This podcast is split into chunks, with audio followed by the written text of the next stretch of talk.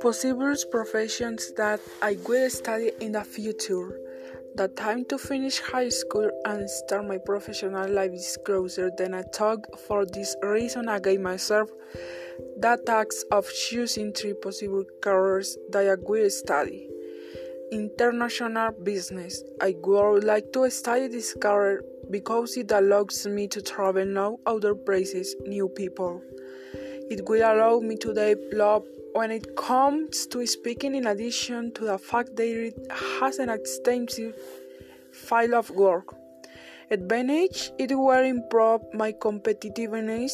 It is a generator of hopes. The school to study the career is in Toluca.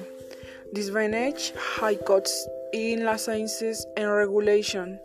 Language can be a barrier.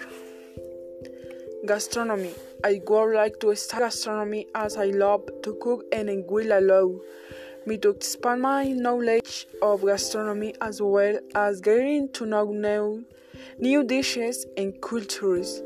Advantage the school to study the career is located in Toluca. I will be more creative.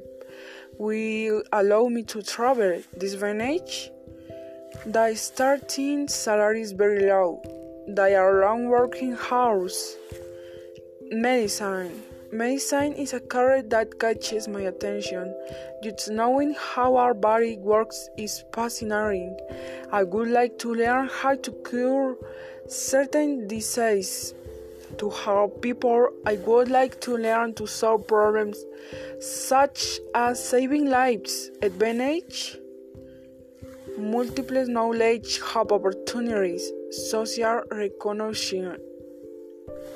Disadvantage long years of career, stress, constant study, works at night.